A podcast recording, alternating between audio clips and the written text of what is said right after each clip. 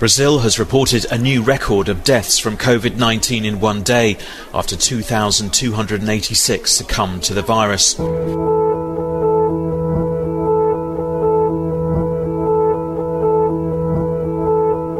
Os olhos do mundo estão voltados para o Brasil e, infelizmente, o motivo não poderia ser mais trágico. Desde que passou a liderar o número de óbitos diários pela Covid-19, com mais de 2 mil a cada 24 horas, outras nações, em especial os nossos vizinhos, têm olhado para o país com preocupação. Além da gestão ineficaz no combate à pandemia, a disseminação da variante P1, identificada pela primeira vez em Manaus, também é um motivo de apreensão por parte de outros líderes mundiais. Otros dos contagios se reportaron en el vecino estado Miranda y seis más en el de Bolívar, fronterizo con Brasil. O Peru suspendeu voos de ida e volta ao país. O Uruguai está enviando doses extras da vacina para cidades fronteiriças. E o Chile, agora, coloca quem chega do Brasil em hotéis especiais de quarentena. A Colômbia não apenas proibiu voos de ida e volta para o Brasil, mas também impediu o trânsito na cidade fronteiriça de Letícia, o que impede a saída de centenas de turistas desde o fim de janeiro. A cidade vive do turismo e a maior parte dos alimentos e suprimentos é fornecida pelo Brasil e pelo Peru. Realmente era inevitável la presencia de la nueva variación del coronavirus en la ciudad de Leticia, Amazonas. Recuerden que continuo está el municipio de Tabatinga, Brasil, y ellos nunca suspendieron su conexión vía aérea y fluvial.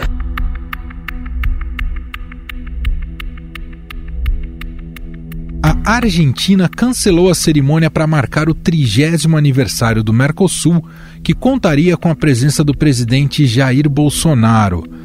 A justificativa foi o agravamento da crise de saúde na região. A cerimônia foi realizada à distância.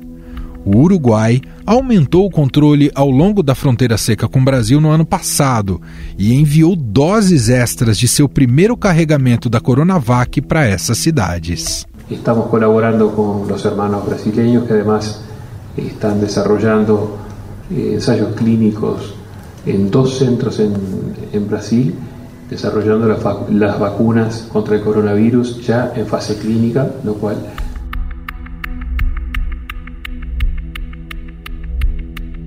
O presidente da Venezuela, Nicolás Maduro, disse este mês que foram detectados 10 casos da cepa brasileira no país e que terá que cortar os canais de transmissão da Covid. Ha chegado esta variante e temos que cortar as cadenas de transmissão desta variante.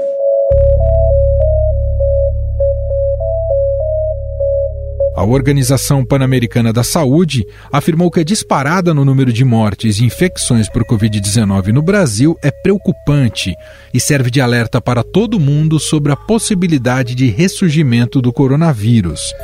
Também já teve puxão de orelha da OMS.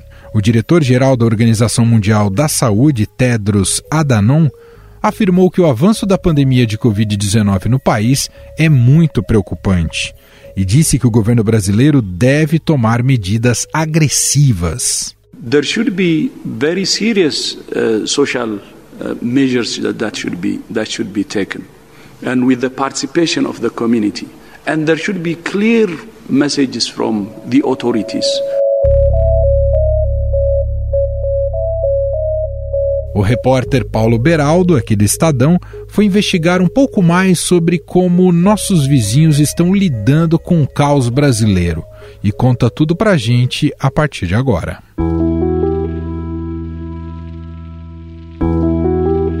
Olá, Paulo, tudo bem? Oi, Emanuel, tudo bem? Oi para todo mundo que está nos ouvindo também. Paulo, está mais do que claro que o Brasil desperta uma apreensão, uma tensão internacional. O Brasil é visto como um párea perante ao mundo diante da gravidade da pandemia por aqui. A gente podia começar a nossa conversa, aliás, sobre essa situação, né? O diagnóstico do abismo brasileiro. O que, que você captou em relação a isso, Beraldo? Olha, Emanuel, é, todos os dias os números, os dados, as informações que vêm do setor de saúde do Brasil é assustador, né? a média semanal de vítimas batendo recorde pelo vigésimo dia consecutivo, as mortes agora acima dos 2 mil. É um país em que a pandemia realmente está descontrolada, os sistemas de saúde estão colapsando em diferentes regiões e a gente não vê um esforço coordenado a nível nacional, como se defende, para tentar reduzir essa situação, né?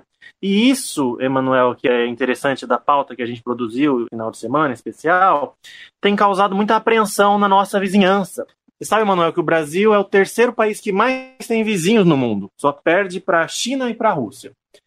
E esses nossos vizinhos estão preocupadíssimos com o avanço da pandemia aqui, principalmente com essa nova variante, essa variante de Manaus, chamada P1.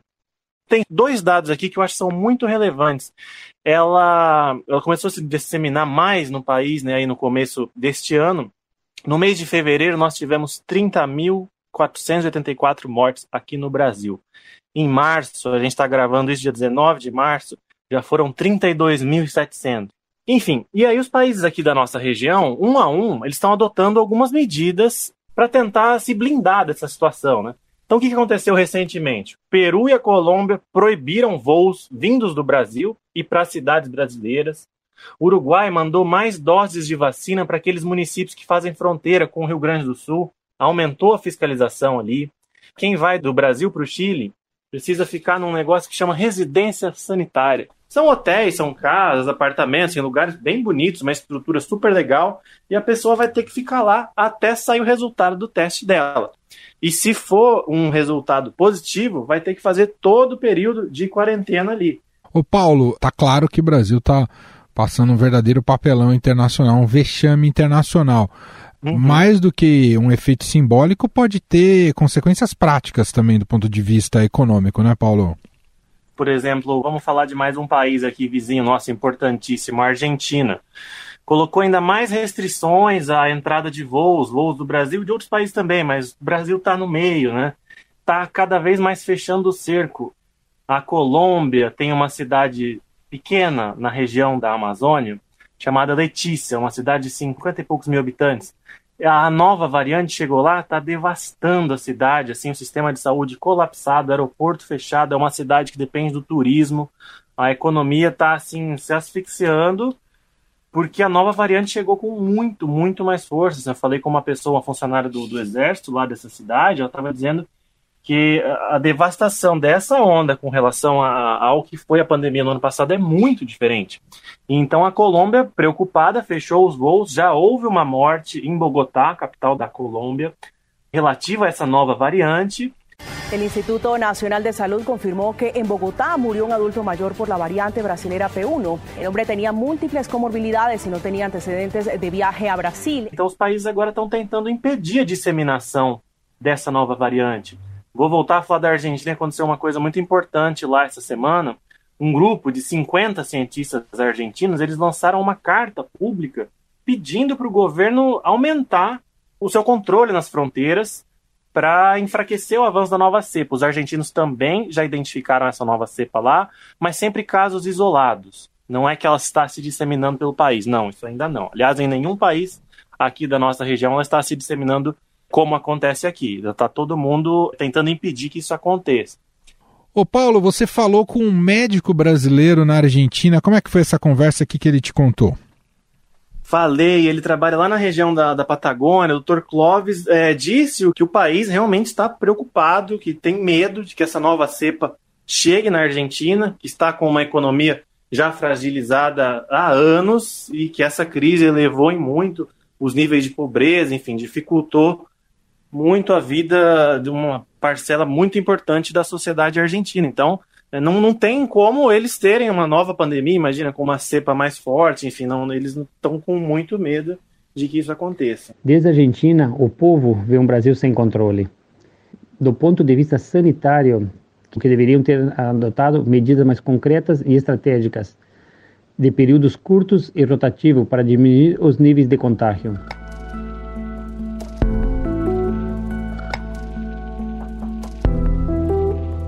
O Paulo, a gente tem acompanhado aqui. Existe algo similar ocorrendo em algum país na América do Sul? Alguém que tem lidado com a pandemia como o governo brasileiro tem lidado até agora?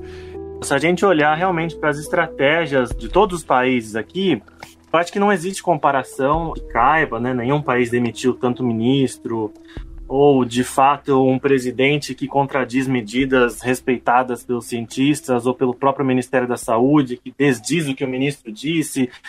Enfim, realmente é uma coisa que acaba confundindo muito a população. Então isso não teve. Mas tem um fato interessante, sim. Esta semana, o presidente do Paraguai foi alvo de um processo de impeachment pela forma como estava tratando a, a pandemia no seu país. É, houve alguns escândalos, dificuldades de acesso a medicamentos, uma vacinação que não agrada a maior parte da população pela sua lentidão. O processo acabou sendo rejeitado na Câmara, mas o país ficou em uma crise política e continua ainda, né? Porque foi essa semana. Então acho que é um caso aí que mostra que a pandemia também é, tem políticos aí que não, não estão agindo da melhor forma. O presidente Benítez anunciou a demissão de vários ministros para fazer mudanças na gestão, mas os protestos continuaram. Ontem, centenas de pessoas se reuniram em frente à casa do ex-presidente Horácio Cartes para pedir a saída de Mário Abdu Benítez. Já outro caso que é interessante é o do presidente do Chile. O Chile é o quinto país com a vacinação mais rápida do mundo, já vacinou mais de 20% de sua população está distribuindo vacinas para países vizinhos, mandou lotes para o Equador, enfim. E a popularidade do presidente Sebastião Pinheira, no ano passado, chegou a ser de 6%. Ele que estava numa crise política terrível, com aqueles protestos enormes. Inicialmente, o governo de Sebastião Pinheira anunciou políticas sociais para conter a revolta popular, mas os protestos não cessaram. Com a continuidade dos atos, Pinheira mudou o tom e levou ao Congresso agora uma proposta para aumentar penas para saques e vandalismo. E agora, depois desse processo de vacinação, subiu para mais de 20%. Que as pessoas estão valorizando o trabalho, a seriedade com que ele tem gerido essa crise sanitária, essa seriedade nas fronteiras, de fechar o país, o aeroporto, essa coisa das residências sanitárias, enfim. O Chile realmente é um país que se protege demais, né? Se você pensar tem aquela fronteira enorme com a Argentina ali, que é a cordilheira, do outro lado é o oceano, em cima é o Atacama, e embaixo é a neve. Né? Então eles estão protegidos de todas as formas naturais e agora tentando também esses controles mais rígidos aí no aeroporto e em outras entradas. Interessante você citar o caso paraguaio, que também está vivendo um momento dramático em relação à pandemia, mas essa reação, não só da classe política, e aí não cabe aqui talvez entrar na questão da estabilidade democrática do Paraguai, que pode ser um pouco diferente da brasileira, mas independentemente disso, houve uma reação da sociedade civil que ficou muito enfurecida com a maneira como o governo reagiu à pandemia. Algo que muita gente se questiona aqui no Brasil, né? Porque estamos tão letárgicos, talvez até pela própria gravidade ou tamanho do país, enfim, há acho que hipóteses em relação a isso. Mas no Paraguai chama atenção que houve uma reação muito forte, não é, Paulo? Emanuel, sem dúvida, isso que você está falando é, faz todo sentido. Durante a semana, essa e na outra, a gente estava ouvindo parlamentares paraguaios, analistas do Paraguai, e eles falavam assim: aqui esse impeachment está acontecendo por pressão popular, porque os polícias estão se sentindo pressionados, estão sentindo que precisam fazer alguma coisa. Mas aqui, de fato, esse é um movimento que não se vê nas ruas. Né?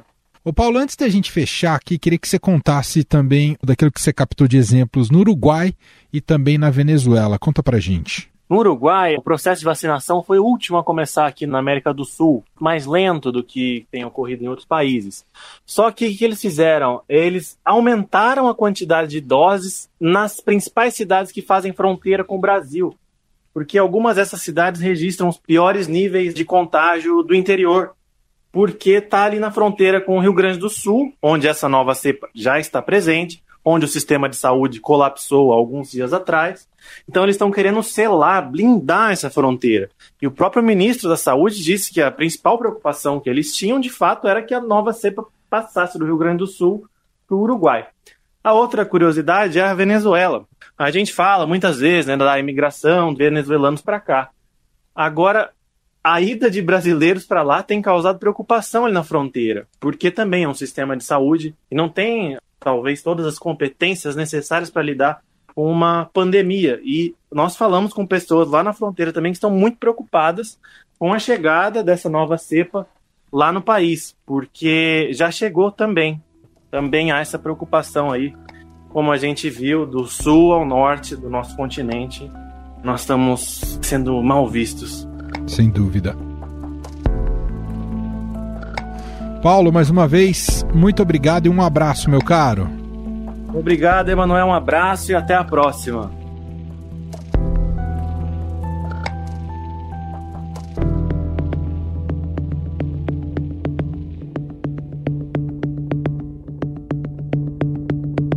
Em janeiro, um levantamento feito pelo Law Institute da Austrália colocou o Brasil como pior país a gerenciar o combate à pandemia entre 100 nações analisadas.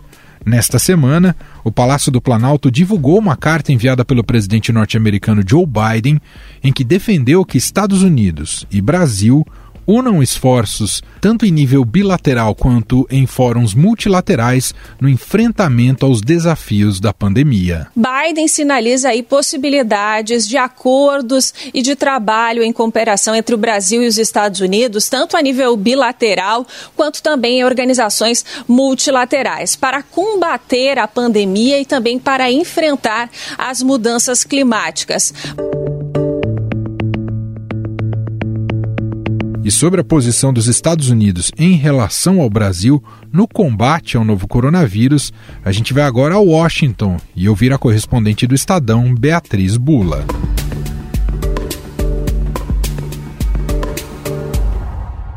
Emanuel, aqui nos Estados Unidos, a discussão agora é quando exatamente a vida vai voltar a uma certa normalidade, né? A gente está vendo a aceleração do ritmo de vacinação no país, a indicação de que em maio todos os americanos que quiserem se vacinar vão poder se vacinar, que o país vai ter doses suficientes dos imunizantes para oferecer para todos. Então, depois de um ano inteiro como epicentro da pandemia, né, como um país aí que tinha os maiores números de casos e de mortes por coronavírus, os Estados Unidos agora estão vendo uma luz no fim do túnel e a ameaça, portanto, está do lado de fora e mais especificamente no Brasil. O que preocupa as autoridades do país, governo americano, os especialistas e também a imprensa americana é a proliferação de novas cepas, de variantes do vírus, e o Brasil é muito mencionado com relação a isso não só pela existência de uma variante que foi registrada inicialmente em Manaus, que também já foi identificada aqui nos Estados Unidos. It was a woman in her 30s living somewhere on Cape Cod who tested positive for the coronavirus late last month. Now, genetic testing has revealed the woman caught a variant of the virus known as P1. Como pelo descontrole do vírus e da propagação do coronavírus no Brasil, que pode fazer com que o país vire aí esse o que se chama de celeiro de novas cepas, né? Celeiro de novas variantes do vírus, o que representaria uma ameaça para o mundo inteiro, porque não se sabe exatamente ainda como essas novas cepas afetam a imunização que é gerada pela vacina. Então, mesmo considerando que muito em breve a população dos Estados Unidos já vai estar tá imunizada com as vacinas que estão disponíveis, aqui eles têm pelo menos três vacinas já disponíveis para tomar, é, isso pode afetar de alguma maneira todos os outros países, mesmo os que já estão bastante avançados na imunização, e é por isso que há tanta preocupação com relação a isso. Né? O Brasil ele é mencionado diversas vezes aí em coletivas de imprensa pelo principal infectologista do governo americano, que é o Anthony Fauci, que fala muito sobre essa cepa P1, como ela está associada a uma maior transmissibilidade e a possível diminuição dessa imunidade que é induzida pela vacina. We have the appearance of all of these variants of concern. It's kind of a, a, bit of a race of getting as many people vaccinated as you possibly can with these variants which are assuming dominance. E por isso, enfim, é visto como uma situação muito complicada a situação do Brasil e que ameaça que coloca em xeque a situação dos outros países, inclusive aqui dos Estados Unidos, porque a gente tem visto reportagens na imprensa americana, nos principais jornais americanos, nas televisões americanas, longas reportagens falando do descontrole do vírus no Brasil e da falta de perspectiva com relação à vacinação, né? A vacinação brasileira é descrita pela imprensa americana como um processo de escassez e de atrasos, né? Quem falou isso foi o editorial do jornal Washington Post, enquanto o New York Times fez uma reportagem que mostrava uma vacinação lenta, sem sinalização de melhora no curto prazo E também é muito destacada a postura do governo Bolsonaro, né, sendo o presidente retratado como um presidente que propaga desinformação, que é cético sobre a vacina e que está em choque com os governadores. Até então, uma postura que dialogava com o governo anterior, com o governo Trump, que também era um, presidente que negava a gravidade do coronavírus, é, mas agora no governo Joe Biden fica um contraste muito claro, né? Porque o novo governo americano é um governo que colocou o combate à pandemia como prioridade absoluta e total e a aceleração da vacinação. Mas vale lembrar que as compras de vacinas, para que elas estivessem disponíveis, inclusive nesse ano, elas foram feitas no ano passado pelo governo Trump, que investiu milhões de dólares aí para conseguir adiantadas doses dos imunizantes, alguns produzidos aqui no próprio país, para oferecer para os americanos. E agora o governo Biden entra ressaltando que é preciso continuar com as medidas de mitigação aí da proliferação do vírus, como o uso de máscaras, como distanciamento social, mas finalizando como uma luz no fim do túnel com essa aceleração do ritmo de vacinação da população, é, que tem ficado bastante otimista com a rapidez com que essa vacinação tem acontecido e deve acontecer nos próximos meses, mas agora olhando para o Brasil com esse ar de bastante preocupação, identificando no país aí o foco do problema no mundo atualmente. Estadão Notícias.